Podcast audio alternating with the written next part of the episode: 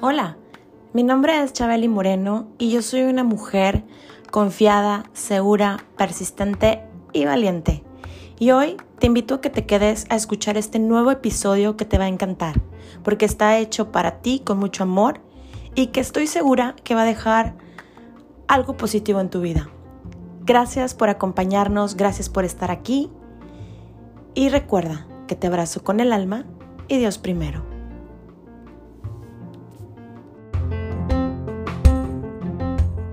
Bienvenidos a Chabeli Moreno el podcast. Qué feliz y qué honrada me siento el día de hoy de poder compartir podcast con un nuevo partner de episodio. Como ustedes saben, siempre me encanta eh, compartir alguna anécdota o compartirles el cómo conozco a, a mi compañero o compañera de episodio.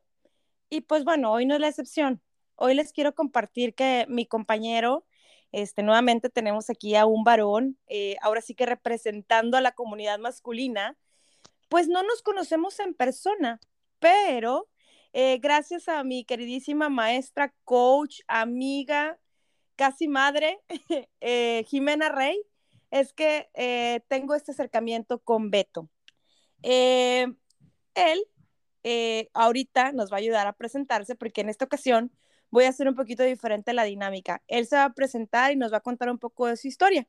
Pero lo que sí les puedo compartir desde ya es el nombre de nuestro episodio, que la verdad me encantó. Se llama Roqueando Historias. Y pues, ¿qué les puedo decir? Ya simplemente con el nombre, mi amigo Beto es metalero argentino. Entonces, bueno, sin más ni más, le doy la bienvenida a Beto. ¿Cómo estás, Beto? Bienvenido. ¿Qué tal, Chabeli? ¿Cómo estás? Muchísimas gracias por el espacio. Aquí estamos, ¿eh? en un día hermoso en Monterrey. Eh, recién llegadito, hace una semana, el día de ayer. Contentísimo de estar acá. Oye, Beto, ¿y llegaste para quedarte o llegas por un tiempo o qué onda? Cuéntame. No, no, llegué para quedarme, llegué para quedarme. Yo como decía, una famosa cantante mexicana, soy un mexicano que nació en Argentina. Este, así que bueno, ya vine a mi casa a quedarme, eh, a estar entre mi gente también acá. Ay, qué fabuloso, hasta, hasta la piel se pone de gallina, Beto. Y bueno, pues compartirles al auditorio que tú eres de La Plata, Argentina. Digo, ya por ya el momento de que la gente te escucha sencillito y carismático, Así ya sabemos de dónde eres, pero bueno, hay, diferentes eh, zonas de Argentina y tú eres de La Plata. Cuéntanos. Así es, yo soy nacido y criado hasta los 28 años ahí en la ciudad de La Plata, que viene siendo la capital de la provincia de Buenos Aires. Es una ciudad eh, que es muy chiquita, tiene unos 5 eh, kilómetros por 5 kilómetros, una población de alrededor de 800.000 habitantes, es prácticamente un pueblo grande. Este, pero tiene, tiene de todo, ¿eh? nada, que, nada que envidiarle a la capital, por ejemplo, que está ahí nomás, a 40 minutos. Una ciudad que fue diseñada en base a una ciudad que había descrito en un libro Julio Verne, que ahora se me fue este, el nombre de ese libro, y bueno, fue prácticamente diseñada bajo esos lineamientos y muy verde, este, muy masona también, ¿eh? es una ciudad donde hay mucho simbolismo masónico, desde la distribución de la catedral y la municipalidad frente a Plaza Moreno hasta muchas edificaciones, el trazado incluso de las, de las calles y las diagonales tienen que ver mucho con los dibujos y simbolismos masónicos. Wow, qué interesante. Digo, obviamente a mí no me ha tocado la fortuna de estar en tu bello país. Quisiera hacerlo en, en algún momento, esperemos no tan lejano, y más con esta situación de, de los viajes y de los aviones y las salidas y las entradas por, ya sabes, ¿no? Tema pandemia, pero esperemos que podamos hacerlo pronto porque sí es un país que me, que me llama. de repente le digo yo a Jimena, le digo, se me hace que yo en mi vida pasada seguramente fui una argentina, muy guapa, por supuesto. sigue siendo, sigue siendo, Claudia, ahí Gracias, este... Oye, y cuéntame, digo, eh, yo sé. Eh, Somos tocayos, porque yo también me llamo Claudio.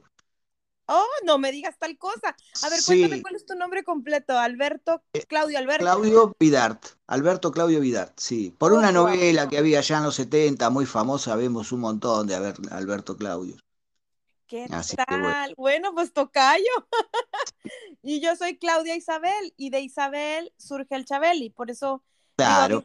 desde la secundaria me dicen Chabeli y desde ahí se quedó, se quedó. Y, luego me casé con un compañero de la secundaria que ahora es mi esposo y mi compañero de vida, entonces pues toda la vida he sido Chabeli. bien, bien. Pero fíjate, eh, Beto, cuéntame, digo, yo sé por, eh, porque ya platicamos fuera del aire y estuvimos en contacto y bueno, Jime también me, compartió, tú eres un artista, un artista nato, además de ser músico, también te dedicas a, a todo lo que tiene que ver con el arte gráfico. Entonces, eh, cuéntanos. También, también en, esta, en esta entrevista eh, me encantaría que nos contaras cómo es esta historia, ¿no? Cómo empieza todo, todo ese gusto por la música, además aunado de tu historia de amor, porque también por ahí ese pajarito llamado Jimena Rey me contó que tienes una historia de amor fabulosa. Sí, sí, está Jime. ¿Qué te iba a decir? Mira, eh, yo vengo de familia de artistas, porque, por ejemplo, por el lado de mi mamá, eh, mi mamá es profesora de piano, eh, estuvo un tiempo trabajando, dando clases eh, de piano, incluso era concertista, ¿viste? Entonces en casa desde muy chiquitos escuchábamos música clásica, ¿viste? Mozart, Paganini, Puccini, Beethoven, Bach, Chopin, ¿viste? Toda esa gente talentosísima y yo crecí con eso, ¿viste? De hecho, a los cuatro años yo ya tocaba con mi mamá a cuatro manos, viste lo que podía en esa edad, ¿no? Y bueno, entonces siempre me gustó la música, siempre escuché música, siempre fui de escuchar de todo, soy un tipo que no, no se clava en un estilo, viste. Eh, yo te puedo escuchar desde, no sé, qué sé yo, tango o jazz hasta, no sé, eh, Pantera, Morbid Angel, el metal más eh, bizarro. Más pesado. Entonces, este, no, no, si la música es buena, yo escucho todo, incluso música romántica también. Julio Iglesias, por ejemplo, es un tipo que me ha gustado toda la vida, ¿no? Su música, es parte. Entonces, eh, yo después con los años me empecé a interesar más que por el teclado, por la guitarra. Y mi primer guitarra me la regala mi abuela por parte de mi papá. Yo me iba a quedar siempre, una semana, 15 días a su casa y un día salimos a caminar por la Montevideo, ahí en Berizo, que está pegadito a La Plata, y se me había antojado una flauta dulce, ¿viste? Y bueno, fuimos caminando así, yo tenía, no sé, unos 10, 11 años. Y bueno, fuimos caminando hasta la casa de música y cuando vi la guitarra fue amor a primera vista. Chau, flauta dulce. y me enamoré de la guitarra. Y mi abuela se gastó todos los ahorros que tenía en ese momento para comprarme la guitarra de hecho, después lo estaba llamando por teléfono a mi papá, que no teníamos para comer el resto de mi estadía ahí en su casa, pues se lo había gastado en la guitarra y esa fue la primera guitarra que la conservo hasta el día de hoy, ¿no? Hermosa tu abuelita. Sí, la verdad que sí, la verdad que sí. Mi abuela fue un pilar muy grande en mi vida. Bueno, todos mis abuelos, ¿no? Yo conocí tres nada más, el papá de mi papá no lo conocí, pero mis otros abuelos, la verdad que han sido muy importantes todos en mi vida y todo siempre apoyando, ¿no? Al arte. Después, por parte de mi papá, mi tía era dibujante.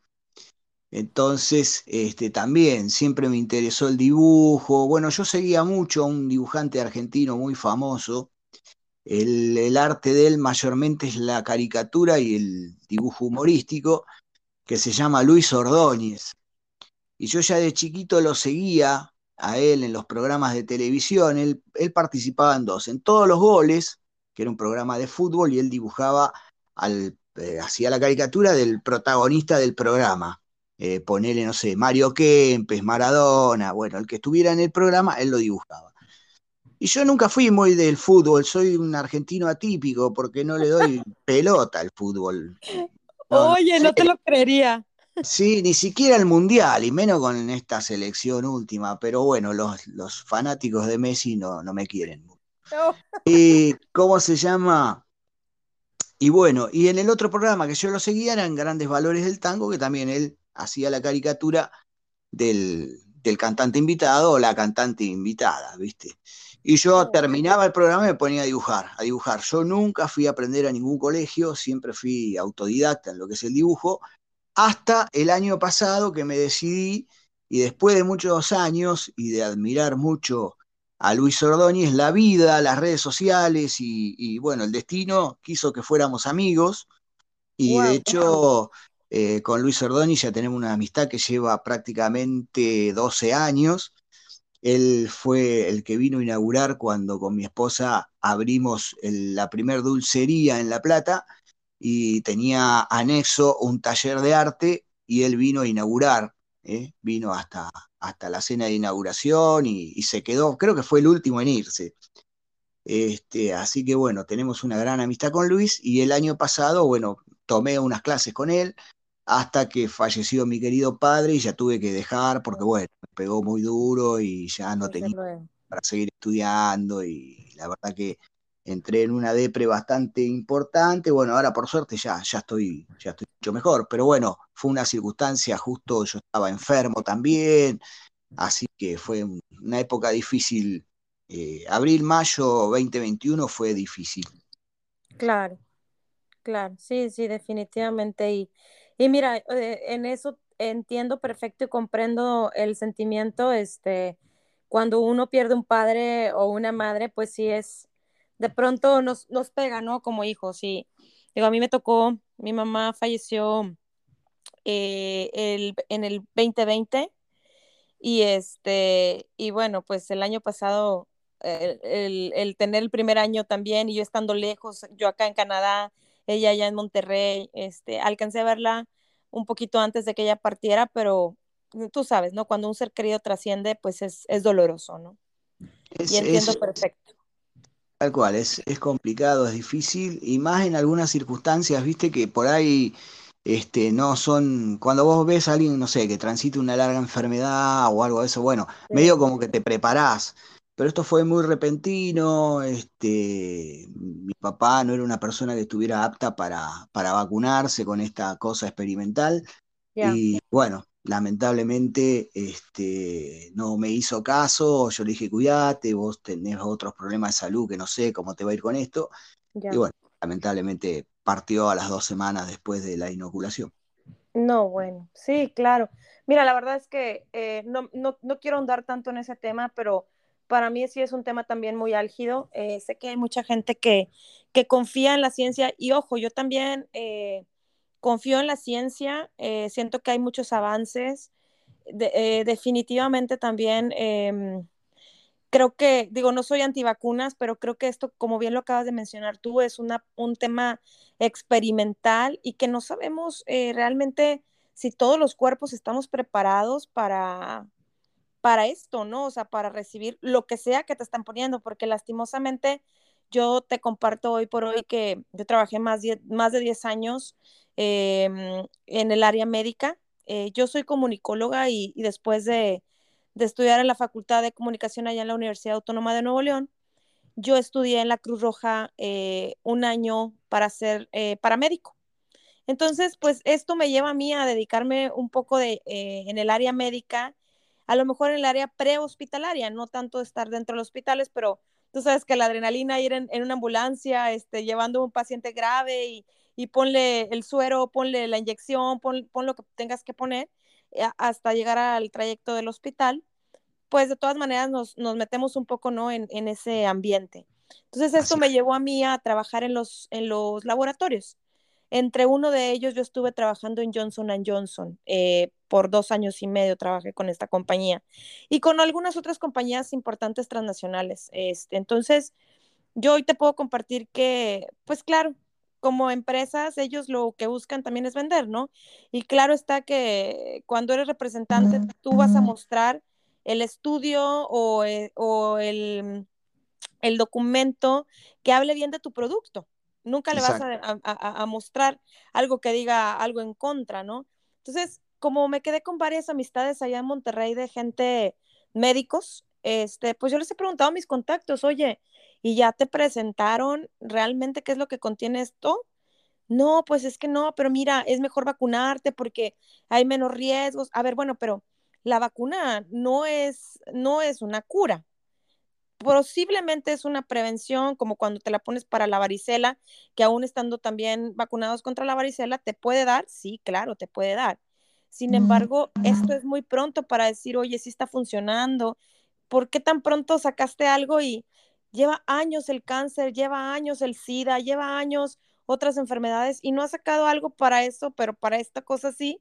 Entonces, bueno, te decía, sin ahondar tanto, pero es un tema que a mí, eh, y lo hemos platicado Jimena y yo infinidad de veces, a veces sí la gente, ya nos cansamos, ¿no? Decir, sabes que no lo hagas, este, espérate, toma tiempo, eh, pero pues mucha gente está desesperada porque piensan que es la solución, ver mucha gente que te, que te reportan que aparentemente murió de este bicho y que realmente no lo sabemos, mi querido Beto.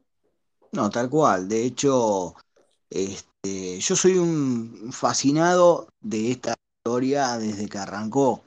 Y bueno, siempre he leído las versiones oficiales, pero también las versiones no oficiales. No las versiones no oficiales, las que te dicen que, no sé, que te meten un extraterrestre adentro. Eso no, ¿viste? Hay, hay límites en todo. Pero bueno, también lees médicos y especialistas que, bueno, explican otras cosas que no le dan lugar tampoco ni en los medios ni en ningún lado.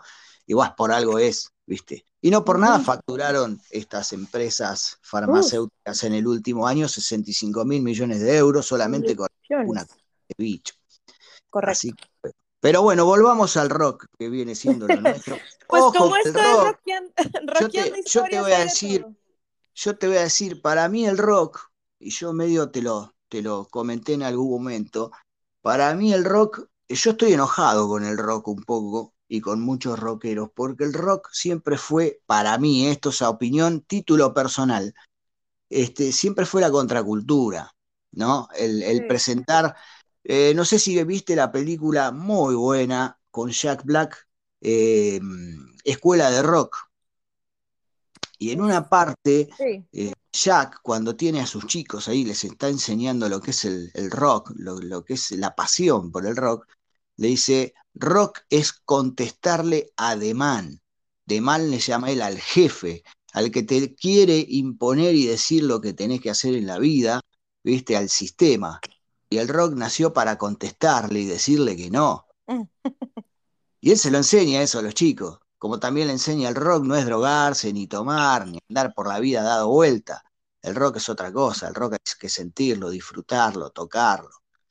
Y yo soy de esos rockeros. Y cuando vi muchos rockeros que, entraron en pánico y dejaron de tocar y dejaron de ensayar y se escondieron en las casas, yo realmente estuve a punto de dejar la música. A punto, a punto, tocar para mí nada más.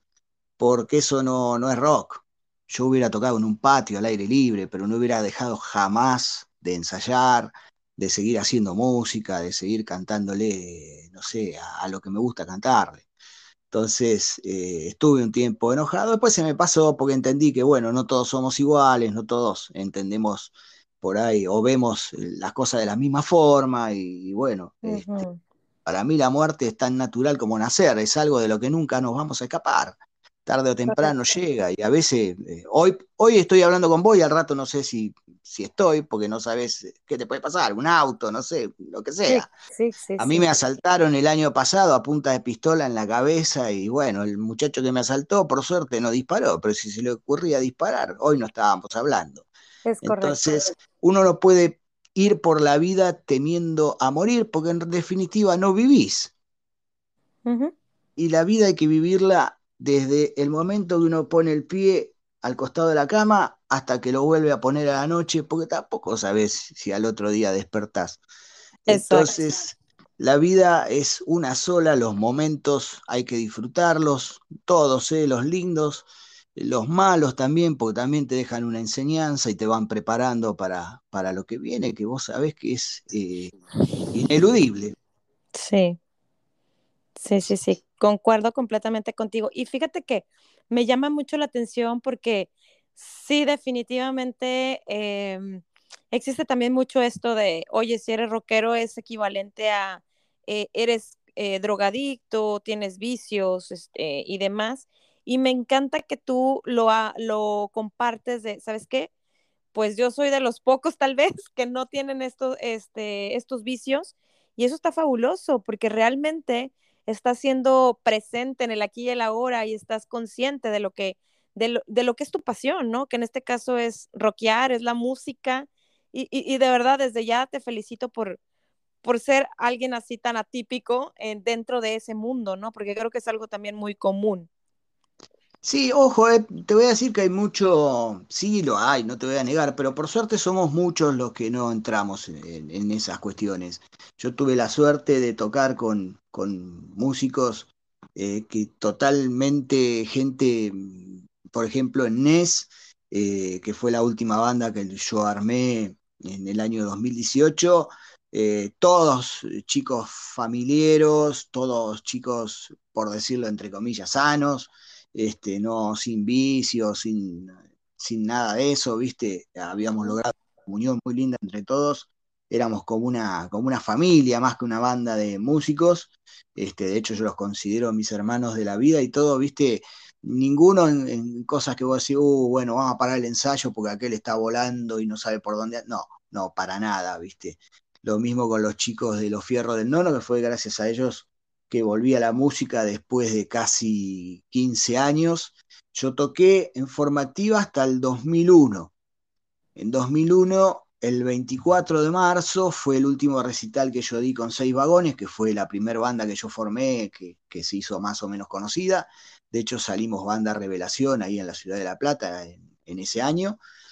Y bueno, ese 24 de marzo fue el último recital que yo di en circunstancias muy, muy, muy especiales, porque mi señora esposa estaba internada en el hospital italiano, porque, bueno, habíamos perdido un embarazo de, de casi cuatro meses. Okay. Y íbamos a suspender el recital debido a eso, y mi señora esposa dijo, no, ustedes tienen todas las entradas vendidas, la gente está esperando este, este show que ustedes van a dar, y yo quiero que, que lo den. Así que bueno, en esas circunstancias tocamos y después colgué la guitarra por casi, y te diría casi 15 años. Fueron 14. Wow. Y bueno, en el 2016 un amigo postea en Facebook, eh, Diego Barraza, este, que estaba buscando un bajista. Yo nunca había tocado el bajo, siempre había tocado la guitarra. Pero bueno, viste, a veces bromeando, che, si me conseguís un bajo, yo te hago el aguante y voy a tocar. Y dicho y hecho, el loco tenía un bajo ahí guardado, me lo dio, y esto fue poner un martes y el sábado ya estaba ensayando y estuve tocando con los fierros del nono, que hicimos eh, una, una, girita bastante importante ahí por, por todo lo que es la provincia de Buenos Aires, varios mm -hmm. programas de televisión también. Y como se dice, y bueno, estuve del 2016 al 2018, dos años a full. Y ya después en 2018, bueno, a mí siempre me gustó más el, el, el, metal, el hard rock, así un poco más pesadito. Así que bueno, de común acuerdo, este, me salí con de los chicos de los fierros y Armenés. Este, y bueno, y con ese estuvimos, nos detuvo la pandemia, porque teníamos hasta una gira por Uruguay, ahí en Montevideo, teníamos fecha con los chicos de Ruta Hostil, que son de ahí de Uruguay. Mm. Ellos iban a venir primero para la Argentina en marzo de 2020, el 21 de marzo íbamos a tocar con ellos en La Plata, en Los Lobos. Y bueno, justo el 20, eh, Alberto Fernández decretó la cuarentena más larga del mundo. 11 meses estuvimos encerrados y, ¿cómo se llama? Bueno, ya, ya perdimos toda la oportunidad, eh, no pudimos tocar ni en La Plata, ni en Montevideo, en ningún lado, ¿viste? Recién pudimos volver a hacer un vivo el 8 de diciembre de 2021, que fue mi despedida ya de NES, porque bueno, yo ya tenía todo programado para venirme a radicar acá a Monterrey. Wow. Wow, o sea, digo, definitivamente entonces, de no haber sido por esto de quédense en su casa, tú le hubieras seguido. Sí, yo no hubiera parado, además, yo no paré, aún cuando dijeron quédense en su casa, yo no paré, o sea, me mantuve activo a mi forma, de hecho, cuando, cuando dijeron que no se podía salir a caminar más de cinco cuadras, yo cambié de almacén, de, de, de abarrote, como dicen aquí, uh -huh. y en vez de ir al que tenía dos cuadras, me iba al que tenía diez, entonces caminaba 20 cuadras por día, porque para mí siempre mantener el cuerpo oxigenado y demás era importantísimo para el sistema inmune, lo mismo el sol, y bueno, cambié de, lugar y me iba más lejos, ¿no? Yo no, nunca, nunca hice mucho caso a, todo lo que decían, sí me cuidaba, ¿no?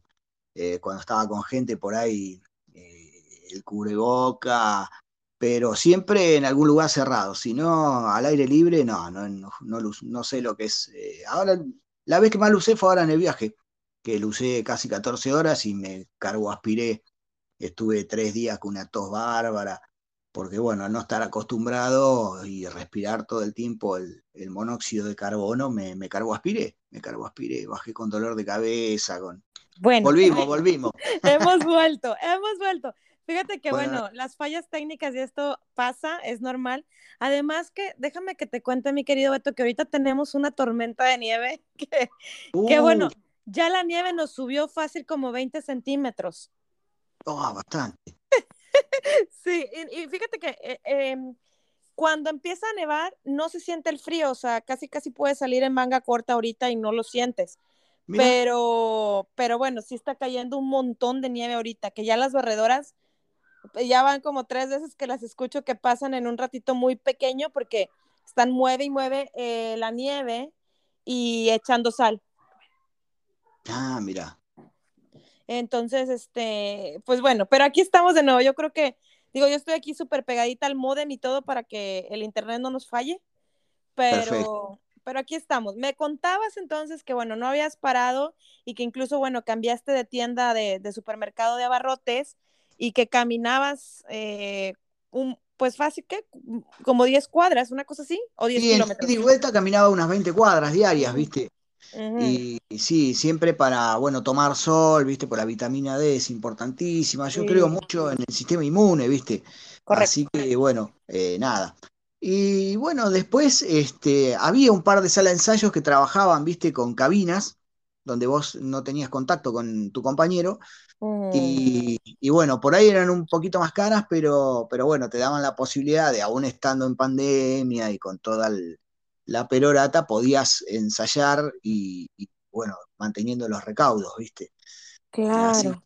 Así, que bueno, por suerte tengo, tengo varios amigos que, se prendieron en esa y bueno, siguieron ensayando a pesar de todo y, bueno, este, fue genial porque bueno, te mantenías en mano, ¿viste? Porque cuando dejas de ensayar perdés mano, ¿viste? Sí. Y te, es como, no te digo arrancar de nuevo, pero, uh, este arreglo, cosa, ¿viste? Pues no todos son músicos de academia que vos decís, bueno, agarras una partitura y ahí está el arreglo. La mayoría de los músicos de Lander, ¿viste? Eh, che, ¿te acordás como el, arreglito este? A ver, escuchar la grabación, ¿viste? Exacto. Entonces es, es muy así, ¿viste? Pero sabes, creo que es más creatividad. Sí, sí, sí. Creo que es más todavía talento el que lo hagas de esa forma al irte al papelito. Claro, yo defiendo mucho la, a pesar de que, como se dice, yo no soy un, un súper académico ni nada por el estilo, sí conozco muchísimo teoría musical, pues bueno, lo aprendí primero con mi mamá, este, y después cuando estudié guitarra, y después un tiempo bajo, cuando agarré el bajo de cara dura, eh, después fui a aprender, porque cada instrumento tiene su técnica.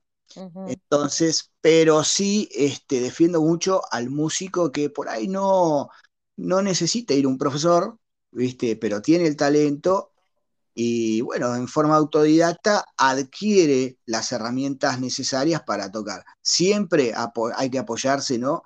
En la teoría de la música, ¿por qué? Porque más allá de que de que vos podés salirte de las reglas. Yo soy un tipo de que no respeta mucho las reglas musicales, pero ¿por qué? Porque las reglas precisamente, eh, y sobre todo en el rock, están para romperse, ¿viste? Como en todo, ¿viste? Entonces, este, pero sí está bueno que los músicos se preparen, porque vos ya conociendo, bueno, esta es la norma, esto es lo que, lo que va. Pero, bueno, ¿qué pasa si, si cambio esa norma y y hago otra cosita, a ver qué tal suena. Y ahí está lo divertido, ¿viste? Es como el músico que cae todo el tiempo en los palotes, ¿viste? Y va a tempo todo el tiempo. Todo el tiempo, ¿viste? Va a tempo, no se pasa un...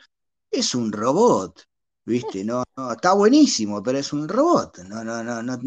Puede ser muy, muy bueno, pero el grosso, el bueno, el, el, que sabe, el que la mueve, el que la tiene clara, va por los palotes, va surfeando, ¿viste? Los da vuelta, qué sé yo, pero termina la frase en el tempo, ¿me entendés? Pero juega con eso, se acelera un poco.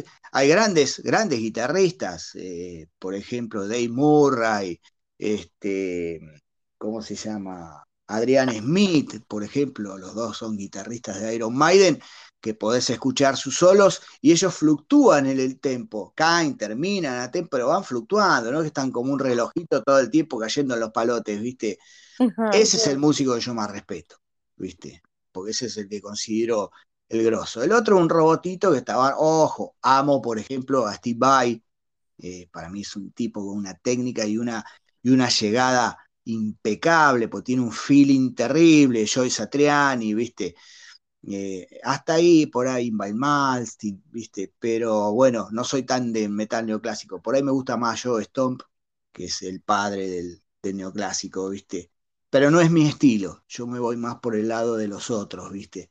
De, Adrian Smith me gusta muchísimo, por ejemplo, que es el, guitarrista, uno de los tres guitarristas de Iron Maiden. Iron Maiden. Así que, mm, pero bueno, viste, sí, sí, yo traté de no parar en nada, viste. De hecho, siempre trabajé, este, más allá de que yo como docente en la escuela estaba trabajando online, este, trabajaba con mi esposa en una mueblería y estuvo cerrada, creo que por, porque no te permitían abrir directamente, tres meses. Y después sí, ya cuando empezó la apertura, digamos, gradual, empezamos a ir, medio a escondidillas, porque también había, pero lo que pasa que era la fuente de comida, ¿viste? Te decían, no, trabajo esencial es el del médico, el de la farmacia, la ferretería, que de última, ¿viste? Qué sé yo, vos con tornillo no comés.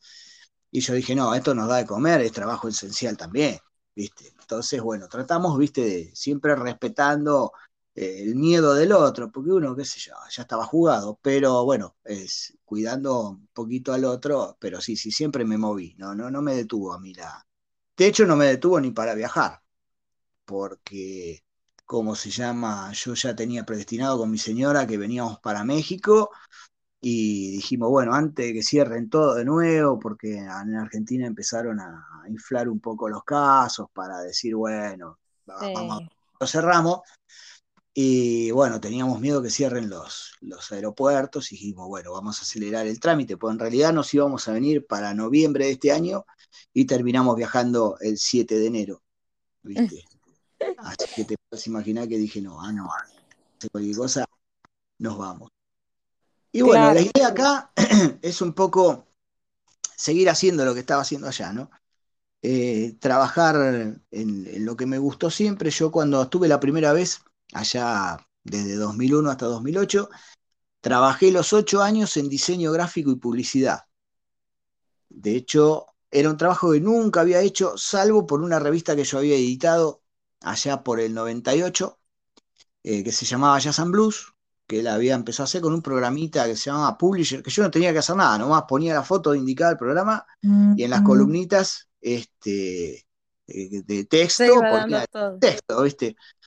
y bueno, después me fui metiendo a lo que fue el diseño y cuando llegué a Monterrey, yo dije, no quiero saber más nada con colegio, con química, con nada de eso. Quiero hacer lo que me gustó siempre, que es el arte. Y bueno, mi señora daba clases en el colegio este, Quick Learning, ¿viste? Y ahí tenía un alumno, tenía un amigo, tenía una agencia de publicidad. Mi señora le comenta que yo estaba recién llegado, estaba buscando trabajo y me presenta con este, un muchacho, Manuel Garza, que tenía una, una agencia de diseño en Guadalupe, en Nuevo León. Y bueno, yo cuando llegué no tenía nada para mostrar. La realidad que lo único que traje fue la revista que yo editaba. Y bueno, cuando me entrevista a Manuel, me pregunté cómo surgió lo de la revista. No, mirá, yo iba a recitales de jazz. Los recitales de jazz estaban buenísimos, pero tenían tres tipos, todos de 50 años para arriba. Y yo le daba clase a chicos de 15 años para arriba, yo quería que esos chicos conocieran un poco lo que es el jazz, el blues.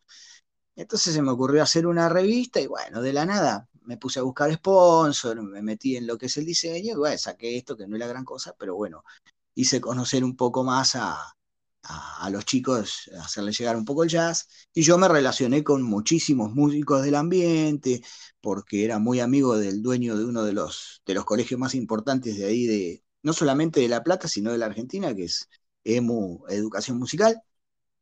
Y de hecho tiene, ellos becan alumnos para Berkeley, ahí en Estados Unidos. Y bueno, conocí pero músicos de nivel internacional, Dave Weckel, Phil Catherine, este, tipos, pero súper grosos a nivel jazzístico, Pat Metheny.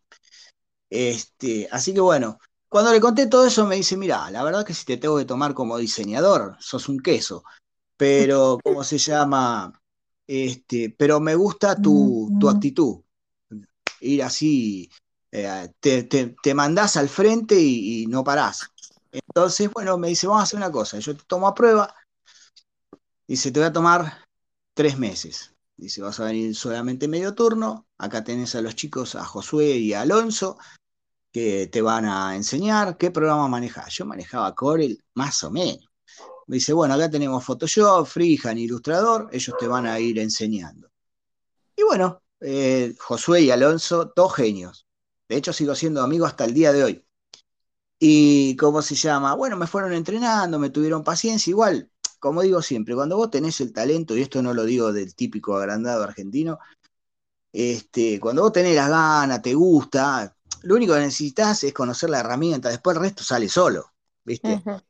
Y al mes y medio me acuerdo que yo en ese momento andaba en camión y Manuel me dice, te voy a alcanzar hasta la, hasta la parada del camión.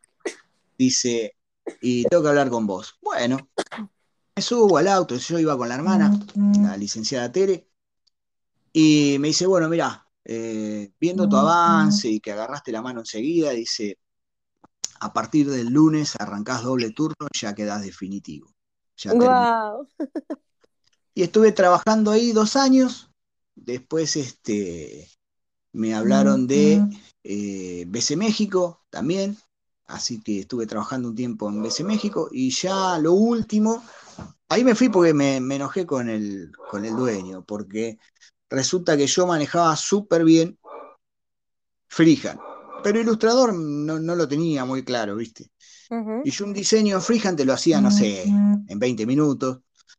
Y yo, yo, siempre laburé como, trabajé como ilustrador, ¿viste? O sea, haciendo un dibujo y después dándole los vectores, los colores y toda la cosa y así algunas publicidades también, fotomontaje, pero siempre el fuerte mío fue dibujar. Y me acuerdo que me cambiaron de máquina porque uno de los proyectos que, que, estaban, que tenía uno de mis compañeros estaba en mi máquina y me cambiaron a otra máquina, ¿viste? Y bueno, ahí lo tengo al Max ladrando de fondo.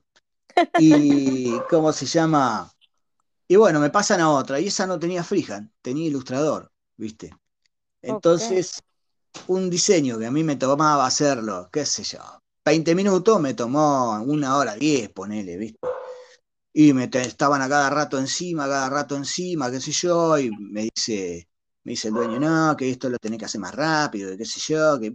Digo, bueno, mira, ¿sabes qué? Déjalo así. Yo no estoy para que me taladren en la cabeza, tardé una hora, es un programa que no, no, no estoy acostumbrado a usar, y me fui, me fui. Y bueno, de ahí estuve trabajando por mi cuenta un añito más, que ella me había hecho una carterita de cliente, qué sé yo. Y después una amiga, este, eh, que era eh, muy amiga de mi cuñada, la más chiquita, este, vio los trabajos que yo hacía y me dice, te voy a presentar con Roberto Carlos ahí en Cacume, en Fábrica de Ideas, y ahí estuve trabajando hasta que me volví a Argentina. Este, así que la verdad que sí, siempre estuve activo, siempre, siempre, siempre, ¿viste? Y de hecho ahí en Cacumen manejaba la cuenta de Chilis. Ok. Este, y manejaba la cuenta de los restaurantes Wings. De hecho viajé dos veces a DF con Mari Carmen, que en ese momento era la, directora de publicidad de, Wings. Me llevaba muy bien con Mari Carmen, ah, hablábamos todo el día, porque qué cambios acá, cambios allá, íbamos a hacer esto. Y ideamos una campaña para el Capitán Wings. De hecho, el el diseño del personaje Capitán Wings lo hice yo allá por el 2005, 2006. Este, así que, no, no, la verdad fue muy divertido, ¿viste? Fue una etapa muy linda. Y bueno, regresamos a Argentina buscando familia, ¿no? Porque nosotros después de la pérdida de ese embarazo que te conté en principio no pudimos, intentamos, intentamos, intentamos y no se podía, no se podía, pasamos por 11 médicos, qué sé yo. Y acá en México era muy, muy caro intentar lo que era una inseminación y todas esas cosas. Y dijimos, bueno, vamos allá con el colegio que estaba licenciado, con mis obras sociales, eso me salía prácticamente gratis. Entonces viajamos a la Argentina con esa idea. Además a mí me habían ofrecido, volviendo a la química, un puesto en Petroquén, que era este, para tratamiento de petróleo y demás, ¿viste?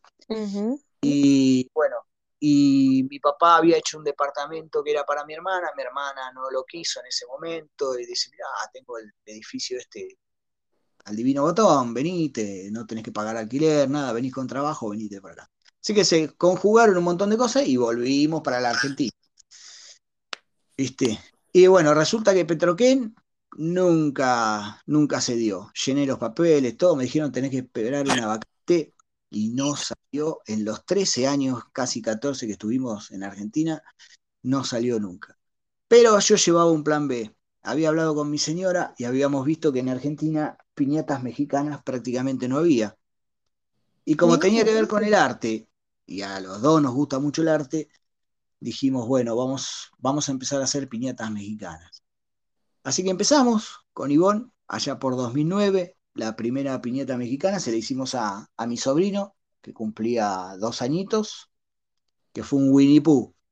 Este, y a partir de ahí arrancábamos, arrancábamos, arrancábamos. Yo, eh, plata que agarraba era o comprar una leche o meter publicidad. Así que la metí en publicidad. La leche me, la, me apoyaba a mi viejo y me la compraba a mi viejo.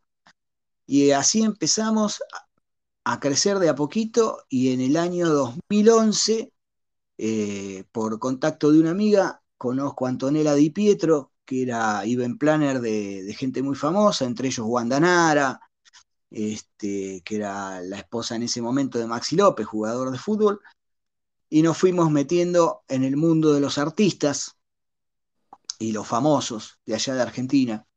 Así que empezamos a hacer las piñatas para los famosos. Wow. Sí, es más, en 2013, 2014, llegamos al programa más visto de la televisión argentina, que era Showmatch, con Marcelo Tinelli, primero haciéndole la, piñata al hijo de Tinelli, y después eh, para el programa Showmatch, que de hecho lo pueden eh, youtubear, ahí está el programa en YouTube, donde nuestras piñatas del señor Tablet y el otro no me acuerdo cómo se llama, ah, y el señor Valero, creo que era el otro, este, la hicimos nosotros para, para Tinelli a través de La Mujer de Carna, que era uno de los actores que trabajaba con Tinelli, este, y llegamos también a todos los famosos de los dos lados, del lado de, digamos, de Antonella Di Pietro, que abarcaba a una parte de los famosos, y después del lado de Claudia Ares, que trabajaba con toda la gente de Tinelli, que era muchísimo. Llegamos al programa más visto, que era Intrusos en el Espectáculo, también, que hicimos para Marcela Tauro, para Marina Calabró. Eh, trabajamos con, muchísimos artistas del medio, eran más, cerca de los 100 artistas le hicimos. Salíamos en las revistas más importantes, revista Gente, revista Caras, revista Pronto y salíamos en todas con, nuestras piñatas. Y la empresa nuestra se llamó De Fiesta Piñatas, ¿viste? Y trabajamos muy activos hasta 2016 que abrimos la dulcería, ¿viste? Ya ahí bajamos un poco la mano pues no vivíamos. Hace de cuenta, nos invitaban a un cumpleaños y te decíamos, sí, sí, vamos, ¿a qué hora es? Y a las nueve. Bueno, dale, sí, a las ocho y media estamos ahí. Mentira, a las ocho y media, ah, negro, estoy tapado de laburo, no puedo ir, ¿viste? Hacíamos más de 120 piñatas este, a la semana, era, era muchísimo, ¿viste? Y éramos dos. En un principio nos ayudaba una prima mía, después vino otra amiga, ¿viste? Pero también no dábamos abasto. Y ya la salud también te lo empezaba a cobrar, porque nosotros no usábamos hambre, y era todo con cartón y cartapesta, ¿viste? Entonces, eh, precisamente para no dañar a los chicos, al hambre no quiso ya, yo, ¿viste? Y después se me ocurrió, como a mí siempre me gustó la escultura, empezar a hacer moldes, ¿viste? Entonces eso nos, nos acortaba tiempos, ¿viste? Entonces, por ejemplo, yo hacía una cara predeterminada de los personajes que salían y ya desde ese molde hacía la piñata, ¿viste? Y empezamos a hacer, en base a eso también, empezamos a hacer no solamente de personajes, sino de gente. Por ejemplo, vos decías, ay, cumpleaños mi suegra.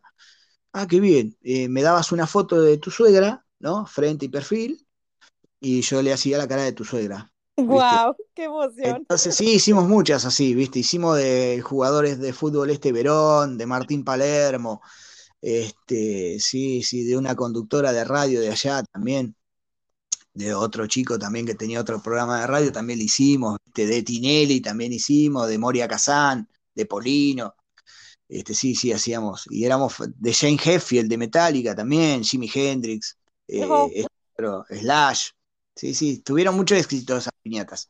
Porque como era la cara de la persona, ¿viste? Entonces le dio otro plus, ¿viste? Así que bueno. Desde luego. Muchísimo. Wow. Oye, pues sí, y definitivamente para eso, pues hay que tener la creatividad y hay que tener la habilidad para poderlo lograr. Y qué, qué genial que tuvieron la oportunidad de poderse dar a conocer en, en el medio artístico, ¿no? Porque al final de cuentas eso eh, creo que, bueno, ahora en estos tiempos le llamamos convertirte en influencer, ¿no? Que alguien eh, también que ya es muy visto te, te promueva y eso a, su vez, pues bueno, te hace, te hace ser visto.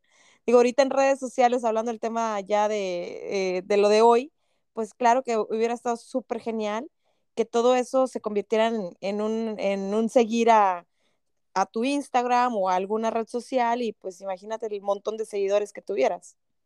Sí, de hecho nosotros en Facebook eh, tenemos la página de Fiesta Piñatas, hay alrededor de 9.000 suscriptores, después este, en Instagram también, aunque Instagram es más nuevo y ya no teníamos tanta actividad, entonces hay menos seguidores, pero sí, sí, tuvimos mucho, muchísimo auge, viste, con, con y de hecho quedaron ahora en La Plata, antes preguntabas quién hace piñata y éramos dos, viste, de Fiesta Piñata y alguna ex alumna nuestra, y ahora no sé, preguntan y es una lista inconmensurable de gente que hace piñatas, ¿viste? Logramos poner la piñata mexicana este, en el país. Y esto no lo digo de agrandado, ¿eh? realmente fue así. Cuando nosotros llegamos había tres en Mercado Libre. Estábamos nosotros, Dale, Dale, y no me acuerdo cómo se llamaba la otra. Y después nosotros, de Fiesta Piñatas. Y ahora hay páginas y páginas de gente que hace piñatas, ¿viste? sí, me puedo imaginar. Sí, logramos meter en el mercado la piñata. Y bueno, ya después de 13 años, este, después que falleció mi papá y todo, eh, a los 20 días de fallecer mi papá, falleció el papá de mi señora, Ivonne. Este, y bueno, ella, bueno, estuvo 13 años lejos, con la mamá tiene una relación muy especial y me planteó la posibilidad de disfrutar un poco a su mamá, que quería estar con ella, una señora grande, ya 87, cumple ahora en marzo. Y yo lo pensé, dije, vamos, vamos, te toca a vos ahora disfrutar un poco tu gente, así que nos vinimos para acá. Y la idea, bueno, es enseñar, enseñar, ¿viste? Yo quiero enseñar lo que sé de música, quiero enseñar lo que sé de dibujo, eh, que por suerte tengo muchas, muchas cosas para enseñar, ¿viste? Quiero explorar un poquito, que no es algo muy usual el tema de la caricatura y el dibujo humorístico, este, con todas las técnicas, las tradicionales, desde la carbonilla hasta la acuarela, el óleo, el acrílico, y las técnicas más modernas, ¿no? Las digitales con las tabletas gráficas y todas las herramientas hermosas que hay digitales que puedes hacer dibujos espectaculares con un realismo increíble. Y a mí me gusta mucho todo eso. Y después lo, que hay muy poco también, la caricatura esculpida, que viene siendo eh, desde la plastilina hacer un personaje. ¿viste? En caricatura, ¿viste? Que puede ser, nombro plastilina, pero en realidad puede ser plasticera, que es lo más, lo que más se usa en ahora, eh, que, tiene una versatilidad muy buena, porque vos con un poquito de calor la podés modelar a tu antojo y después eh, cuando se enfría queda lo suficientemente rígida como para que vos puedas tomarle molde y hacer copias, ¿viste? Y está buenísimo porque puedes trabajar como si fuera plastilina. Entonces, esa, esa elasticidad que te da, puedes hacer lo que vos quieras. Entonces, hacer lo que se llama caricatura esculpida, que es la misma caricatura que vas a hacer sin dibujo, pero la haces en tres dimensiones, sin usar las maquinitas que usan ahora, que está buenísimo, viste que las, máquinas 3D están geniales, podés hacer lo que quieras, pero lo hace una máquina, ¿viste? Esto lo haces a la antigua, ¿viste? En forma artesanal con tus manos, ¿viste?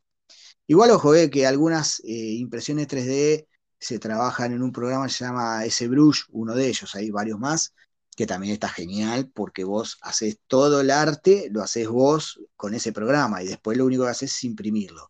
Hay artistas como Martín Canale, por ejemplo, que es un animal manejando el SBrush, o Juan Riera también, que son escultores que trabajan para Sideshow, por ejemplo. Para los que les gustan las Comic Con y todo eso saben de lo que estoy hablando. este, así que, sí, a mí todos esos muñequitos me enloquecen. Yo tenía una colección que me quedó en Argentina. Y ayer que me encontré con Willow, el hijo de Jime, que tiene la misma colección, me volví loco, casi le robo todo. Este, Así que bueno, sí, sí, me gustan esas cosas. Más allá de que soy un tipo grande, yo voy a los supermercados y donde me voy es a la juguetería. Siempre voy a, a los muñequitos, todas esas cosas me enloquecen, ¿viste? Ni te digo cuando hay una Comic Con, me vuelvo loco. Claro, claro, pues es tu pasión, al final del día es lo que te mueve y, y qué genial que, digo, dentro de estos proyectos ahora de que ya están estableciéndose de nueva cuenta en Monterrey, pues eh, esté dentro de tus proyectos poder enseñar a gente. Y creo que definitivamente va a haber mucha gente interesada. Eh, no sé si eh, ya traigas en mente o ya tengas actualmente alguna página o algún Facebook específico de, este proyecto de, pues de, de enseñanza de todo lo que tú sabes hoy por hoy o de Instagram para que la gente empiece a seguirte. Sí, de hecho tengo mi Instagram, que es eh, Betito Vidar OK.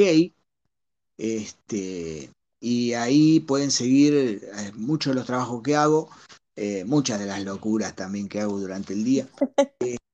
Sí, pues me gusta mucho el humor, ¿viste? Yo en, una época había empezado a hacer videos, según yo, para convertirme en youtuber, ¿viste? Y cómo se dice, y me gusta mucho el humor, de hecho, con Jime en, algún momento, y, lo quisiéramos retomar también en alguna oportunidad, habíamos ideado un show para teatro que era que hacemos acá, viste un show de humor, habíamos hecho guion, todo eso ya después me fui para Argentina buscando familia y, bueno, eso quedó ahí en pausa, viste, no truncado, porque en realidad quedó en pausa, viste, algún día retomaremos con esa locura que nos divertíamos mucho. Y con Jimena nos hemos divertido, pero muchísimo, muchísimo.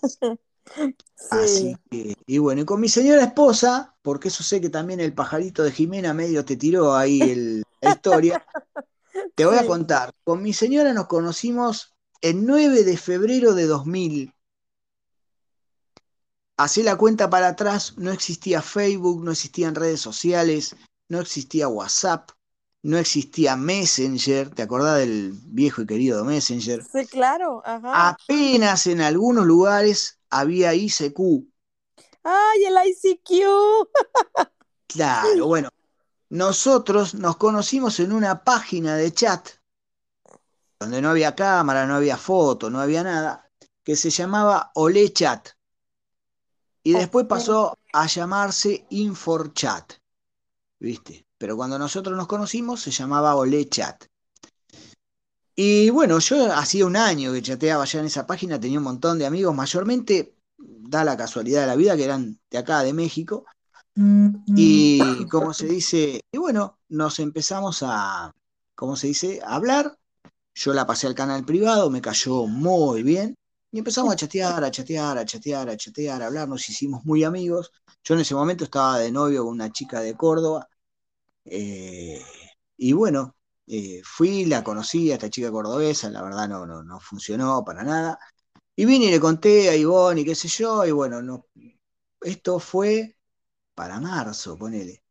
En abril le digo, mira, la verdad que nos, nos, conocimos como si fuera de toda la vida, ¿te querés casar conmigo? Y, pero no tardó dos segundos, sí, sí. Pusimos fecha, primero 22 de diciembre de ese año, cuando voy a registro civil no consigo fecha para, para el 22 de diciembre, consigo para el 28 de diciembre. A todo esto en el colegio a mí no me conocían a nadie, pues siempre yo la vida privada mía, viste, en algunos aspectos siempre no, no era de decir, uy, estoy saliendo con alguien, no, yo no, no me conocían a nadie. Y bueno, primera semana de diciembre le digo, che, me caso. ¿Cómo que te casás? ¿Con quién te casás? No, con una chica mexicana, viaja ahora el 9 de diciembre, ella llega y nos casamos el 28. No me querían creer, encima 28 de diciembre, Día de los Inocentes.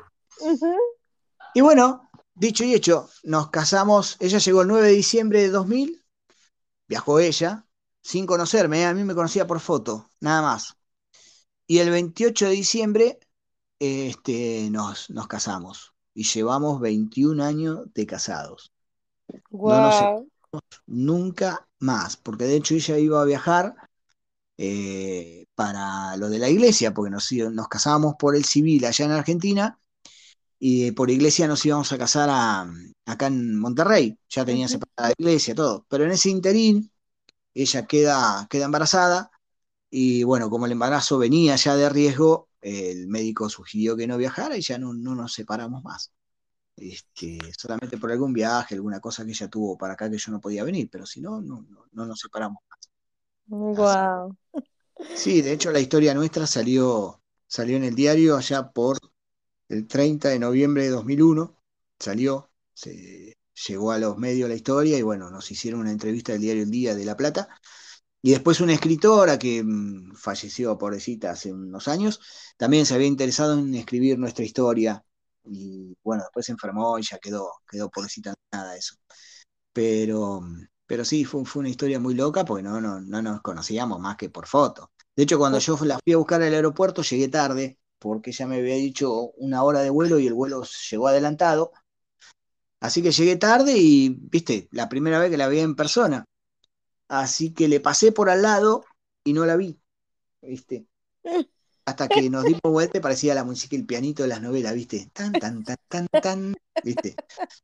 Y ahí sí, ya, bueno, veníamos charlando. Encima yo fui en remis, porque en ese momento no me animaba a ir en el auto hasta el aeropuerto, porque no había ido nunca al aeropuerto.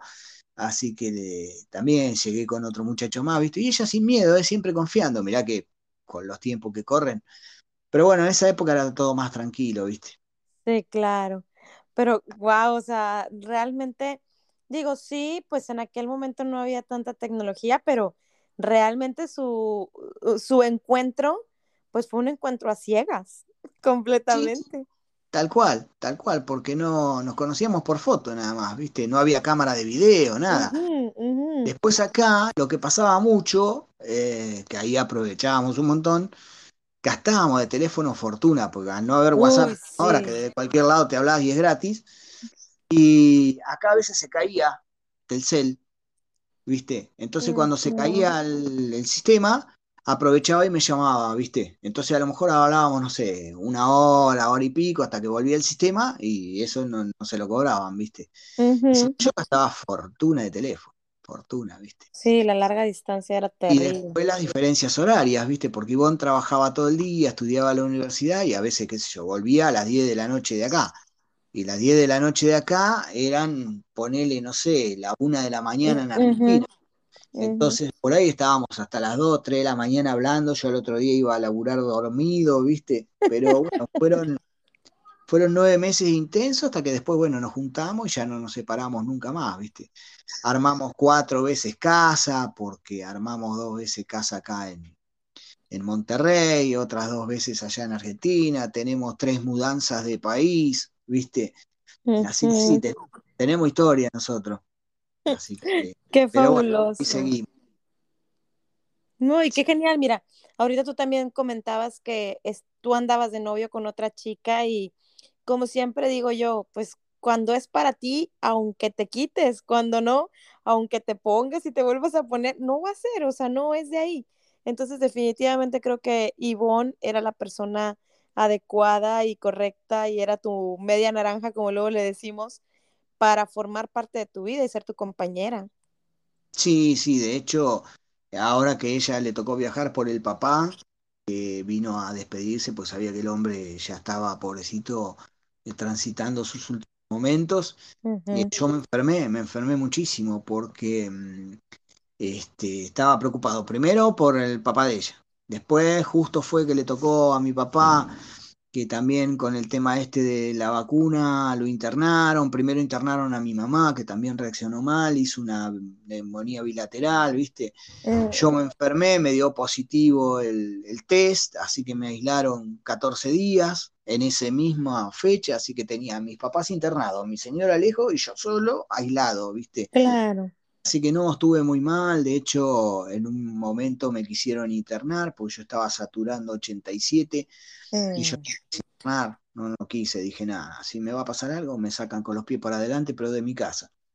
desde Y luego. ¿cómo se llama? Y no, no, tuve un amigo que me vino a acompañar, un músico también, un rockero de ley, Nicolás Álvarez, este, lo nombro, pues es un tipo que, que le debo muchísimo.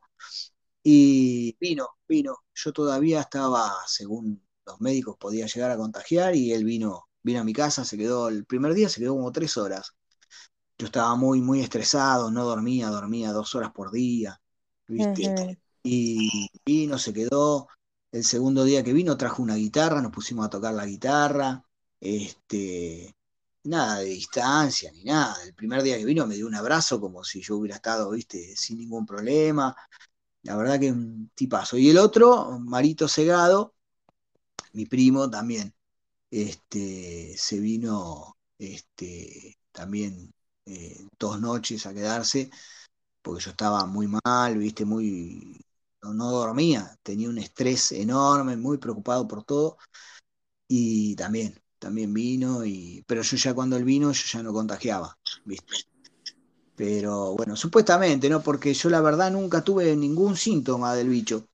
La realidad es que yo el único síntoma que te podría decir que tuve fue febrícula, pues ni siquiera fiebre, pero también traía una infección en una muela y por lo mismo que di positivo no me la sacaron, hice un acceso, entonces me daba fiebre, ¿viste? Pero solo a la noche, tenía 14 días estuve con fiebre, ¿viste? Pero después nada, cero, Mm, ¿viste? Lo que sí me mataron con la medicación.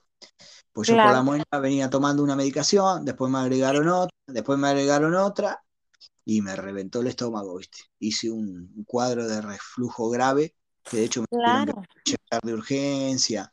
No, no, la, ese día estaba Nico también y la verdad que sí, la pasé, la pasé bastante complicado, ¿viste?